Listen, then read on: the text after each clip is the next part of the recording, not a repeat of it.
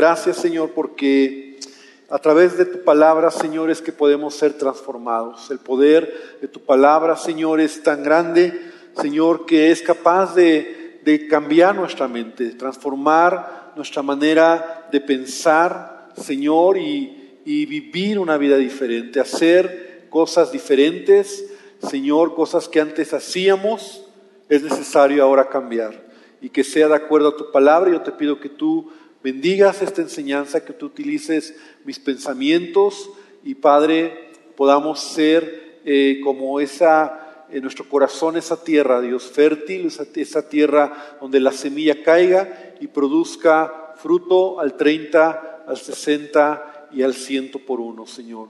Bendícenos en el nombre de Jesús. Amén y amén. Gloria a Dios. Eh, más o menos hace cuatro domingos, un mes, ¿verdad? Que fue cuando la última vez que compartí, ¿verdad? Porque estuvimos luego saliendo y aunque estábamos aquí, había actividades, tuvimos evento de matrimonios y varias cosas. Pero esa última predicación que tuve la oportunidad de compartirte, quiero decirte que yo no sé si tú la recuerdas, porque hablé acerca del amor al prójimo y de la regla de oro que es todo lo que quieras que los hombres hagan contigo, eso tú tienes que hacerlo con ellos. Y entonces hablaba de que como cristianos, como creyentes, a veces nosotros amamos a Dios, sabemos que debemos amar al prójimo, pero hemos como pensado que amar al prójimo es, es hacer grandes cosas, hacer cosas que realmente revelen o muestren nuestro amor al prójimo. Incluso la Biblia nos dice que amemos a nuestros enemigos. Pero simplemente di dos puntos muy simples que tenían que ver con amar al prójimo. Y el primero de ello era cómo hablamos. ¿Cómo hablamos? La manera en que hablas a tu prójimo. Y que a veces nosotros no hemos tenido ni siquiera el cuidado ya como adultos, ¿verdad? De ser educados, ¿verdad? Hablar como dando gracias, como con permiso, palabras tan simples como te amo a tu esposa, ¿cuántas veces o cuándo fue la última vez que le dijiste te amo? A tus hijos, les amo, gracias por lo que han hecho, o a alguien, ¿verdad? Valorar su esfuerzo. Y palabras que a veces son simples, pero que levantan mucho eh, eh, eh, el ánimo y el ambiente y a otra persona. Entonces era como que, ¿cómo hablas? ¿Cómo le dices a la gente? O eres tan áspero, ¿verdad? Que a veces no damos gracias, con permiso. Eh, no sé, son palabras que tenemos que poner en práctica. Y yo lo he trabajado en este tiempo, en este mes, en mi vida, ¿verdad? El dar las gracias, el, el decir qué bueno que estás aquí, Dios te bendiga. Y también otra cosa que decía, otro punto era sonreír sonreír. Algo tan simple como que le digas a tu cara hoy, sonríe, sonríe. Porque una sonrisa puede cambiar muchas cosas. Y vivimos en un mundo y en una sociedad donde a veces estamos a la defensiva mm, y no sonreímos. Entonces yo te hablaba de que una sonrisa puede hacer grandes cosas. Y más cuando alguien llegas con alguien y le sonríes y les dices, Buenos días, que Dios les bendiga. Muchas gracias, qué gusto que estés aquí. Son pequeñas cosas que van a revelar lo que tú y yo somos, hijos de Dios. Y en esto conocerán, dijo Jesús, que ustedes son mis discípulos en que se aman los unos a los otros. Pero se tiene que mostrar con acciones. Y acciones tan simples como lo que te acabo de mencionar. Y hoy quiero pues seguir hablando acerca de este punto que tiene que ver ahora y quiero hablar sobre la manera en que nosotros nos desarrollamos en nuestra vida diaria y particularmente en nuestro trabajo. Ahí estamos reflejando el amor de Dios en el trabajo que tenemos o en lo que hacemos y cuando hablo de trabajo no solamente hablo de lo laboral, sino aún hay mujeres aquí que trabajan en su casa.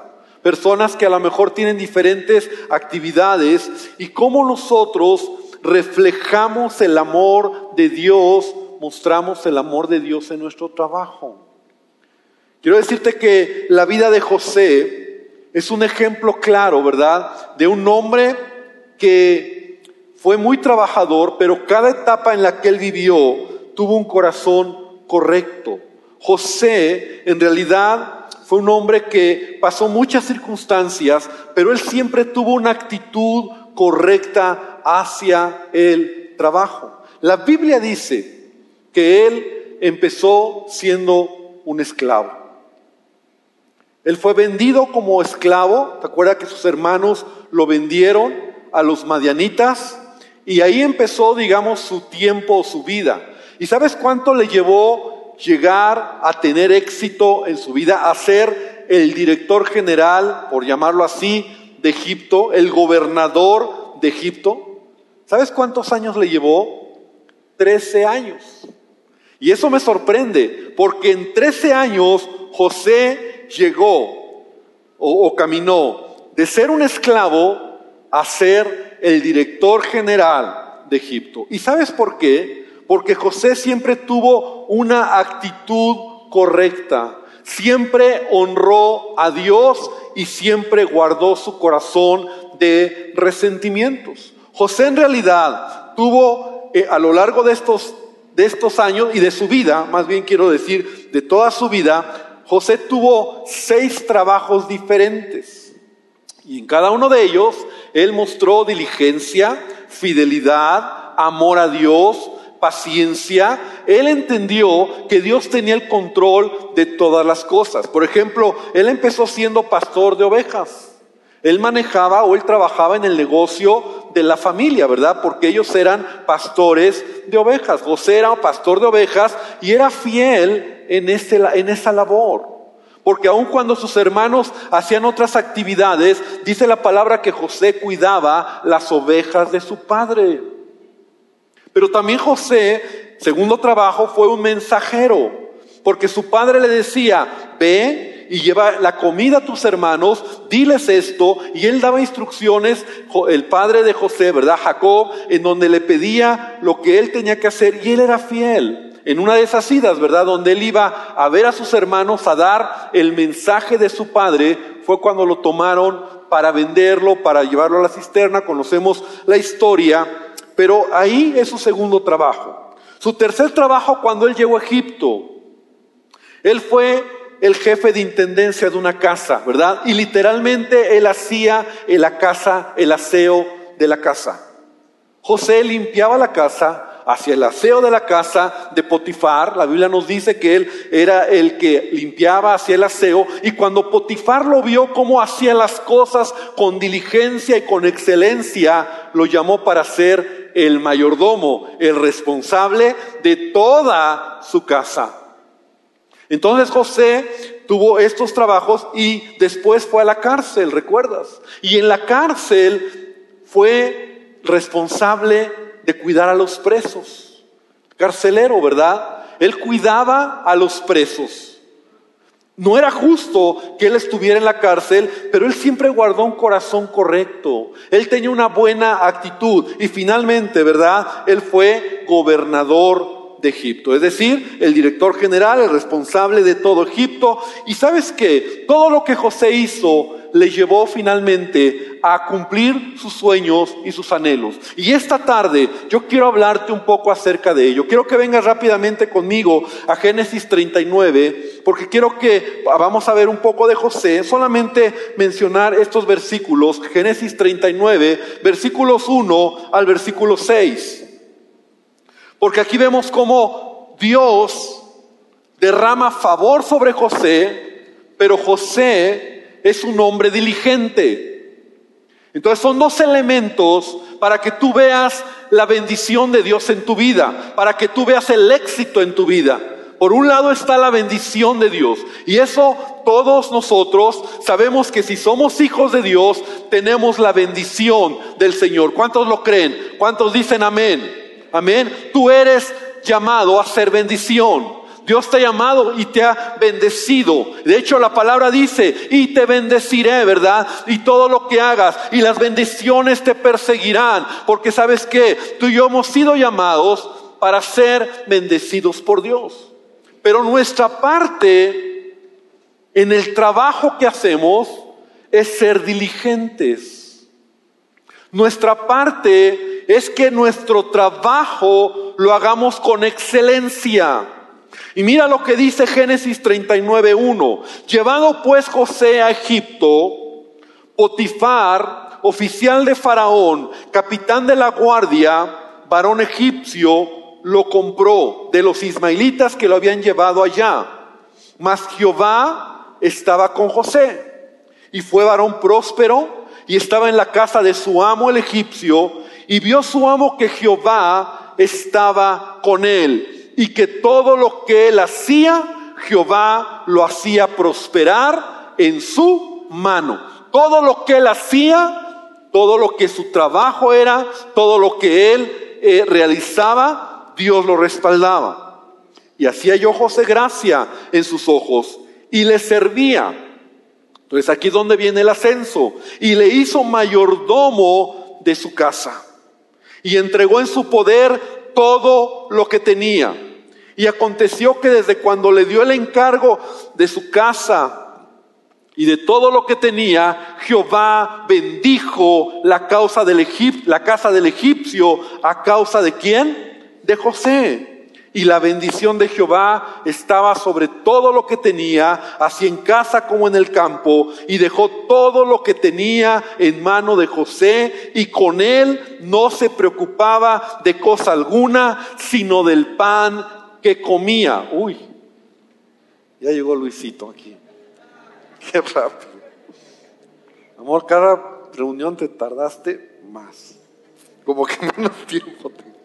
Todo lo que hacía, dice, no se preocupaba en cosa alguna, sino del pan que... Fíjate cómo este hombre, ¿verdad? Potifar, encargó el trabajo y la fidelidad de José, la diligencia de José, la manera en que José llevaba a cabo el trabajo, le hizo que su jefe no se preocupara de nada.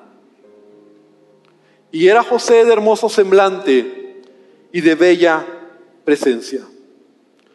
Quiero que imagines por un momento conmigo a un José descuidado, a un José flojo, a un José que estaba molesto por las circunstancias de su vida, porque no le fue bien en el camino. Quiero que te imagines a un José irresponsable. Yo te pregunto, hubiera logrado lo mismo? Yo estoy seguro que no. Yo estoy seguro que José no hubiera hecho, ni hubiera llegado al punto donde llegó, si él no hubiera tenido un corazón correcto para con Dios y para con su alrededor y sus circunstancias. Yo no sé cuántos de nosotros alguna vez nos hemos topado con gente que hace mal su trabajo que lo hace de malas. Gente que cuando te atiende, te atiende enojada. En estos días tuve que ir a, arreglar un asunto de la iglesia, de la iglesia a la tesorería del distrito, a una tesorería que está aquí atrás de la delegación. Y ya tenía como, como cinco años que no iba a una tesorería, ¿verdad? A una oficina de gobierno. Y perdónenme si aquí hay servidores públicos. Pero fue increíble. Un trámite que tenía que durar 10 minutos para que me lo hicieran, tardé dos horas y media ahí. Empezando desde que yo llegué y la persona que me tenía que atender estaba dormida en una de las oficinas de atrás y le llamaron y cuando salió, literalmente, salió limpiándose los ojos y diciendo, ¿qué es lo que quieres? Así. Estaba dormido en una oficina en horas de trabajo. Y era un trámite de 10 minutos. Y me acordé, yo no sé si te acuerdas de ese programa de, Héctor Suárez, de qué nos pasa, ¿verdad? De esos que hacía, que hacía como burla de los servidores públicos. Y entonces así de malas y a ver, traes esto, traes esto, traes esto, ¿no? Que te piden el acta del perro, el acta del gato, el acta de defunción, traes aquello. Nos pedía de todo, de verdad. Y yo iba con, con, la que nos ayuda en la contabilidad y, de verdad todo lo traíamos. Y esto, aquí está, y esto, no, pero esto está mal, esto lo tiene, no, pero está bien. Pero el punto es que yo dije al final, wow, ya al final nos reíamos. Dijimos, ¿cómo es posible? Un trámite de 10 minutos. Estuvimos ahí dos horas y media. Experiencias con gente que a lo mejor nos atiende mal, nos atiende de malas, o gente que a lo mejor cuando tú vas a pedirle algo, un trabajo, un servicio, por ejemplo, vas a un taller mecánico, ¿no? Y, le pides que te arregle tu carro, te hace una cuentota, ¿verdad? Y no hizo lo que te dice que hizo. Cambié el aceite, cambié las bujías, arreglé aquí, arreglé. Y la verdad es que ni lo hizo y te está robando. O vas al mercado y pides un kilo de jitomate y tú sabes que no es un kilo lo que te están vendiendo. Son tres cuartos. Gente que a lo mejor hemos tenido experiencia, ¿verdad? Que te queda mal, que le pides un trabajo y le das el dinero y de repente ya te deja colgado. Y yo sé que aquí hay tal vez alguien que ha tenido personas a su cargo, a lo mejor gente floja. O sea, no hablo de los de aquí, hablo de los que has tenido fuera. Impuntuales, Y sabes qué? Hoy quiero hablarte rápidamente sobre este punto. ¿Cómo mostramos el amor de Dios en nuestro trabajo? Porque sabes qué es lo más triste? Que a veces como cristianos nosotros somos los que damos ese mal testimonio. A mí como pastor me toca muchas veces estar parando goles porque vienen los hermanos y me dicen, pastor, yo contraté al hermano, ¿no? Al hermano. Era hermano de la iglesia. Y me quedo mal. Pastor, yo le pedí que me hiciera esto y no lo hizo. Y, y tú dices, qué tremendo. Porque ¿cómo desarrollamos nuestro trabajo? Lo primero que te quiero decir, hermano, es que el trabajo es el diseño de Dios para el hombre. Y lo quiero repetir, el trabajo es el diseño de Dios para el hombre, porque el trabajo forja tu carácter. Nosotros encontramos en la Biblia, mira, en Éxodo 29, ¿cuántos conocen los diez mandamientos? ¿O han oído de los diez mandamientos? ¿Está en Éxodo 20? Pues te voy a decir, uno de los mandamientos que a veces nunca tocamos es, seis días trabajarás. ¿Sabes qué es un mandamiento de Dios? Trabajar. Seis días trabajarás y harás tu obra, toda tu obra. Éxodo 29. Algunos de aquí son bendecidos y trabajan cinco días a la semana. ¿Cuántos dicen amén, verdad? Semana inglesa, dice gloria a Dios y gloria a Dios. Pero el diseño de Dios es seis días trabajarás. El trabajo es una bendición.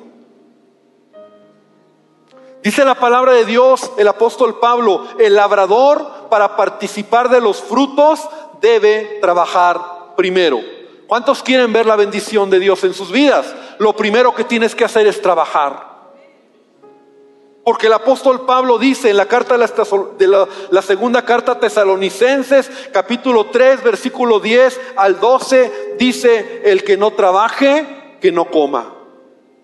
Wow, eso está fuerte. Y mira lo que está diciendo, y quiero leer el pasaje, dice Pablo, porque también cuando estábamos con vosotros, os ordenábamos esto si alguno no quiere trabajar, tampoco coma, porque oímos que algunos de entre ustedes andan desordenadamente, no trabajando en nada.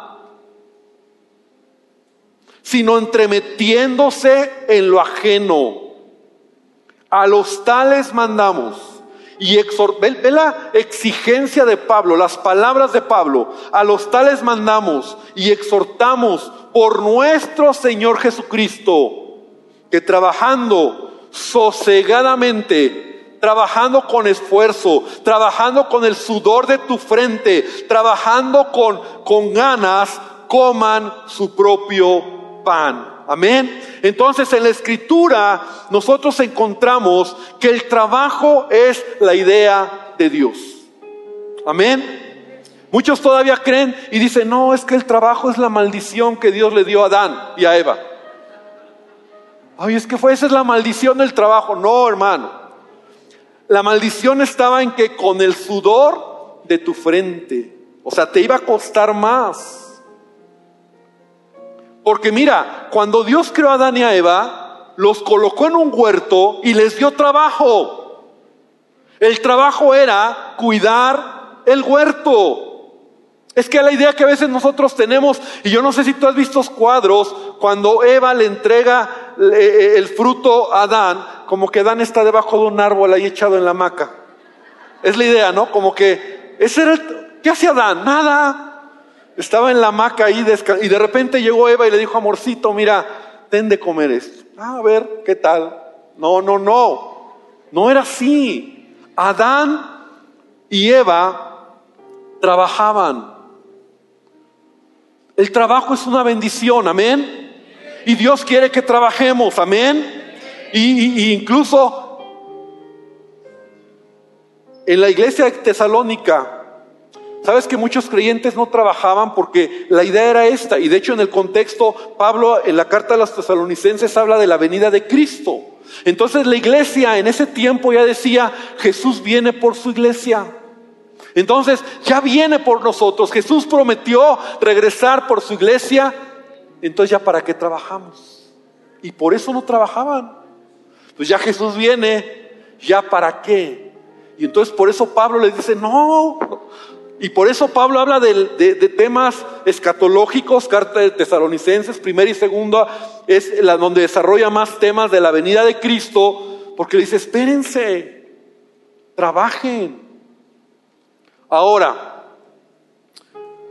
mucha gente, como te decía, dice, bueno, el trabajo es una maldición, pero Dios quiere que cambiemos nuestra mentalidad sobre el trabajo. Y te voy a decir algo que yo quiero que empiece a despertar en tu mente algo. El trabajo es un acto de adoración a Dios. ¿Un acto de adoración a Dios, pastor? Sí. No, no, tengas en mente que adorar a Dios es venir a la iglesia, levantar las manos, cantar, decirle Señor te adoro, te bendigo. Solamente es eso. Eso es parte de la adoración. Pero sabes, a la luz de la escritura, adoración a Dios es que todo lo que soy, todo lo que tengo, todo lo que hago, se lo ofrezco a Dios en sacrificio. Amén.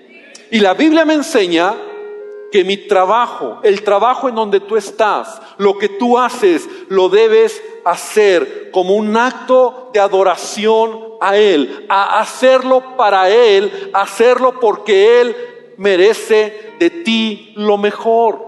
Mira, quiero que vengas conmigo a Colosenses capítulo 3, versículo número 22. Vamos a ver una escritura, Colosenses 3, 22, rápidamente. Y dice la palabra de la siguiente manera, Colosenses 3, 22. Siervos, obedeced en todo a vuestros amos terrenales la, reunión anterior, ahí me atoré un poquito, como que me vino una, algo interesante. Siervos, vamos a ponerlo en, en texto o en contexto actual. Tú que trabajas, obedece a tu jefe en todo. Lo voy a repetir. Obedece a tu jefe de trabajo, a tu líder, a tu jefe en todo. Ahora, yo sé que no hay mucho sentido. En todo es en todo. Lo dice la Biblia, obedecer en todo. ¿Sabes que la Biblia también enseña, hijos, obedecer a vuestros padres? ¿En qué? En todo. Ay, pastor, yo, yo fui chavo y yo tengo a los jóvenes. ¿En todo, pastor? En todo, hijito. En todo, en todo. En todo lo que tu papá te pida, tu mamá te pida, mientras no viole los principios de la palabra de Dios, en todo lo que Él te diga, tú tienes que desarrollar obediencia. ¿Cuántos dicen amén? Y espero que los papás digan amén, ¿verdad? Pero ¿sabes qué? Me sorprendió esto, porque es lo mismo. En todo. Pastor, ¿y si me pide de más? No, ahí sí ya no.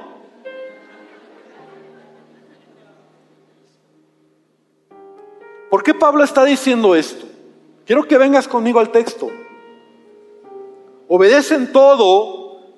es el principio igual. Mientras Él no te pida, obviamente, cosas que alteren o que vayan en contra de los principios de la palabra, ¿verdad? Que te, que te pida cosas que te hagan pecar. Ay, pastor, es que me pidió que sacara este, este dinero de la empresa. No, o sea, me pidió mi jefe que robara y lo hice. No, o sea, no. Que haga este, que, que, que borre estos números. No, no, no. Dice, no sirviendo al ojo como los que quieren agradar a los hombres sino con corazón sincero, temiendo a Dios. Y todo, escucha bien, otra vez, y todo lo que hagas, todo lo que hagas, hazlo de corazón como para el Señor y no para los hombres, sabiendo que del Señor recibirás la recompensa de la herencia, porque a Cristo el Señor sirves.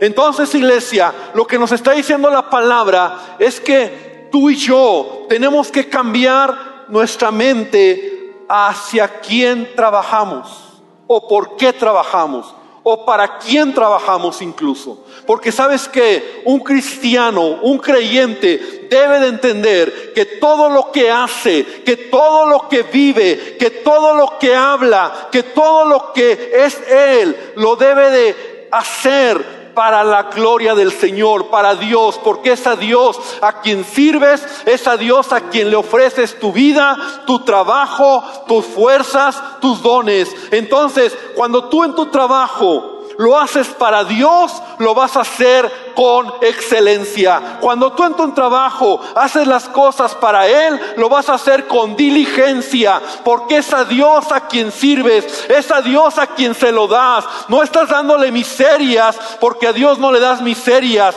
le das lo mejor de tu vida. Amén. Y cuando tú tienes esa mentalidad, dar un aplauso al Señor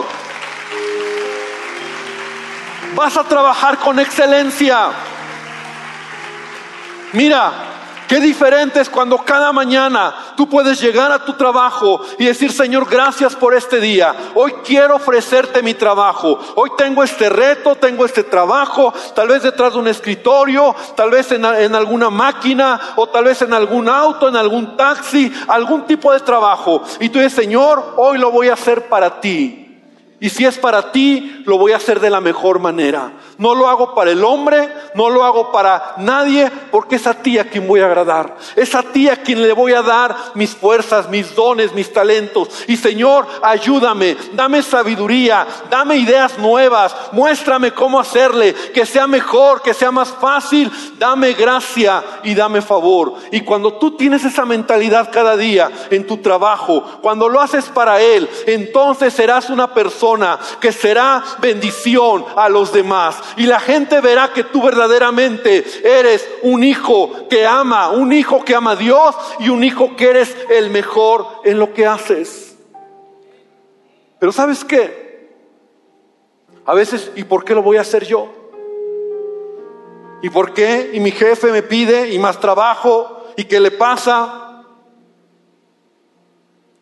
Cuando tú tienes tu mirada en el hombre, pierdes de vista para quién lo haces. El apóstol Pablo dice aquí al final, ¿por qué a Cristo el Señor sirves? Y yo me pregunto, ¿qué tiene que ver a Cristo sirves con trabajo? Porque lo que haces, incluso tu trabajo, es un servicio, una adoración a Dios. La gente te dice, ¿estás loco? ¿Cómo crees? No faltan, ¿verdad? No faltan los que, ay, ni nos pagan tiempo extra, ay, ni, ni siquiera te, te, te lo agradecen. Lo hago para Dios. Ni siquiera el jefe viene aquí a decirte nada y mira, te pone más y a él ni le da y a ti te da todo. Lo hago para Dios. Lo hago para Dios. Es a él a quien sirvo. ¿Sabes que José tuvo esa actitud? Esa es la razón por la cual José llegó al éxito en su vida personal y laboral. No era justo que a veces él estuviera en, trabajos, no tengo el tiempo y vamos a seguir hablando después, en trabajos que no era justo. Pero ¿sabes qué? Él lo hacía para Dios. Él amaba a Dios. Él honraba a Dios. Él era diligente en su trabajo. Y cuando tú cambias tu mentalidad, tu perspectiva, entonces te das cuenta que incluso tu trabajo que haces ni siquiera es por, o sea, sí es por lo que ganas, porque todos trabajamos por algo, por dinero, por, por una remuneración, pero lo haces para honrar a Dios. No trabajas para tener contento al jefe, sino para agradar a Dios. Cuando haces un trabajo para la compañía donde laboras, estás trabajando para Cristo.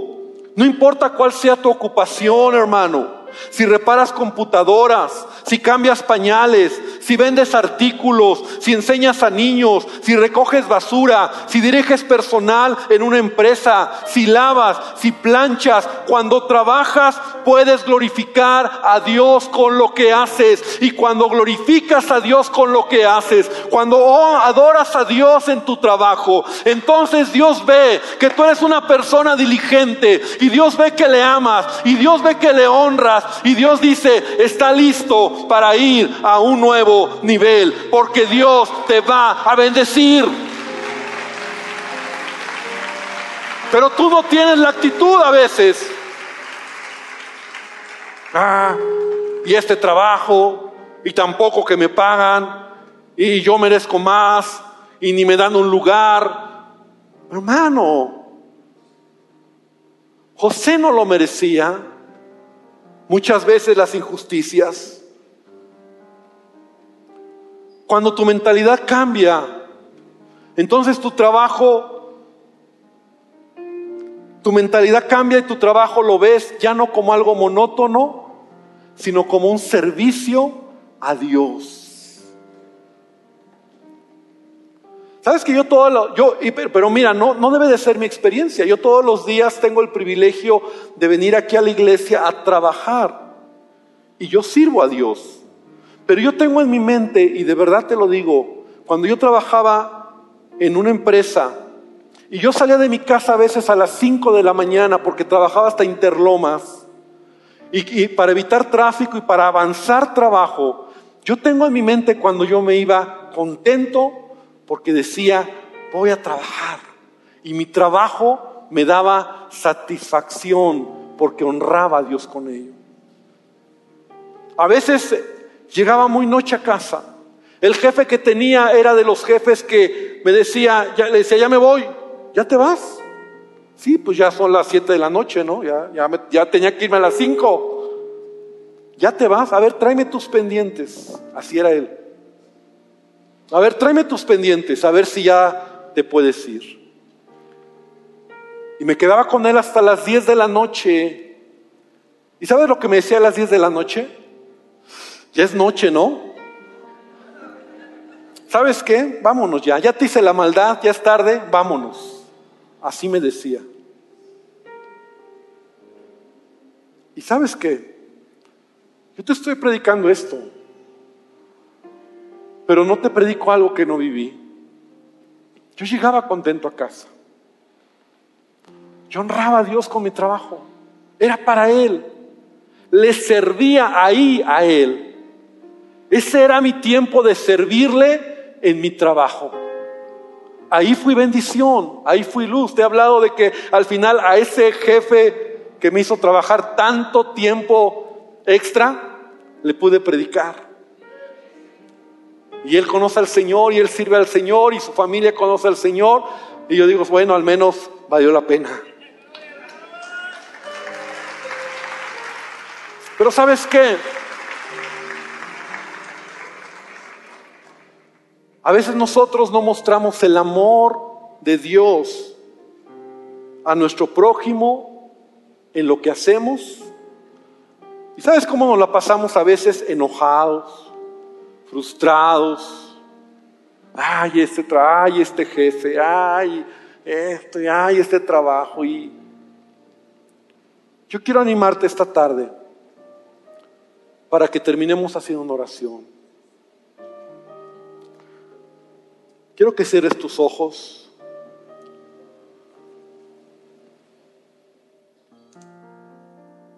Es a Él a quien nosotros honramos cuando trabajamos. Nuestro trabajo se debe de convertir en nuestro lugar de adoración, ofrecerle a Él y hacerlo de la mejor manera. Hazlo bien, hazlo con diligencia, hazlo con eficiencia, hazlo con alegría. Porque aún te voy a decir algo mientras tú estás ahí con tus ojos cerrados. El proceso en el que estás, en el lugar donde estás, y tal vez digo los sinsabores que estás pasando ahí en tu vida laboral, son parte del proceso de Dios en tu vida. Como José. No era justo que fuera a la cárcel por la mentira de la esposa de Potifar. No era justo siquiera que fuera vendido como un esclavo por el capricho de sus hermanos. Y tampoco era justo que lo olvidaran en la cárcel después de que ayudó a dos hombres y les hizo bien al copero y al panadero para interpretar sus sueños y lo olvidaron en la cárcel muchos años más. Pero nada de eso amargó a José. Nada de eso contristó el corazón de José porque todo lo que él hacía lo hacía para su Dios, para tu Dios, para nuestro Dios. Lo hacía con alegría, lo hacía con diligencia, lo hacía con amor, lo hacía con pasión y no lo hacía para la gente. No quería agradar al ojo o al hombre, quería agradar a Dios. Tal vez al final del día esperaba que Dios le sonriera y que le dijera, bien hecho hijo, estás cansado, con el sudor de tu frente has trabajado pero muy bien, lo hiciste. Señor, te quiero pedir esta tarde que tú renueves nuestra mente. Señor, que es bueno recordar o es bueno aprender, si es el caso, lo que tu palabra nos enseña. Gracias por la vida, gracias por la salud, gracias por la oportunidad de trabajar. Gracias Dios. Gracias por el trabajo que nos das. Gracias Señor, porque aún yo sé que aquí hay, hermanos, personas que tal vez no pueden estar tan contentos con su condición, pero aún tu palabra nos enseña a dar gracias en todo. Porque el que es lo poco, tú le vas a llevar a más. Y Padre, gracias, porque tú quieres bendecirnos. Y yo te pido que podamos ser luz en este mundo, en una sociedad que mira para sí y que nos ha enseñado egoístamente no dar más que lo necesario. Ayúdanos a hacer, a dar la milla extra. Para muchos será dar eso la milla extra. Para muchos una sonrisa es la milla extra. Para muchos un te amo, Dios te bendiga es la milla extra.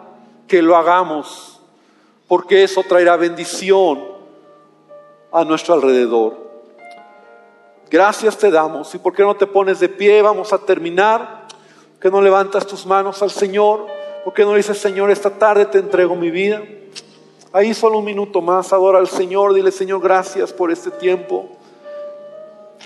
Señor, que seamos hijos e hijas, que seamos luz. Señor, que seamos los mejores, que seamos diligentes, que hagamos nuestro trabajo de la mejor manera. Bendice a tu iglesia.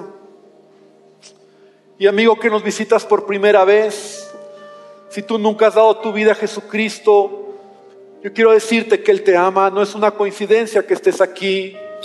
Y Él desea tener esta comunión contigo, Él desea bendecir tu vida.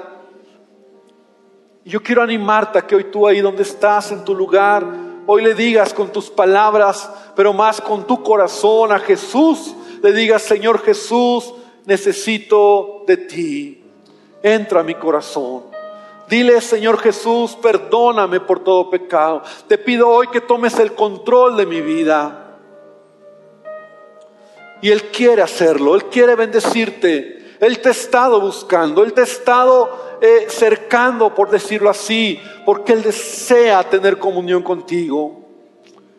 Y Señor, te pedimos ahora que nos bendigas, que nos lleves con bien, que esta semana podamos ver tu gracia y tu favor. Iglesia, que el Señor te bendiga, que el Señor te guarde, que esta semana puedas ver su gracia y su favor, que Él haga resplandecer su rostro sobre tu vida, sobre tu familia, sobre tu trabajo, sobre tu negocio, sobre lo que haces en tu hogar, sobre el trabajo que haces en casa. Hazlo para Él, honrale a Él, adórale a Él, hazlo porque Él merece todo lo mejor de ti.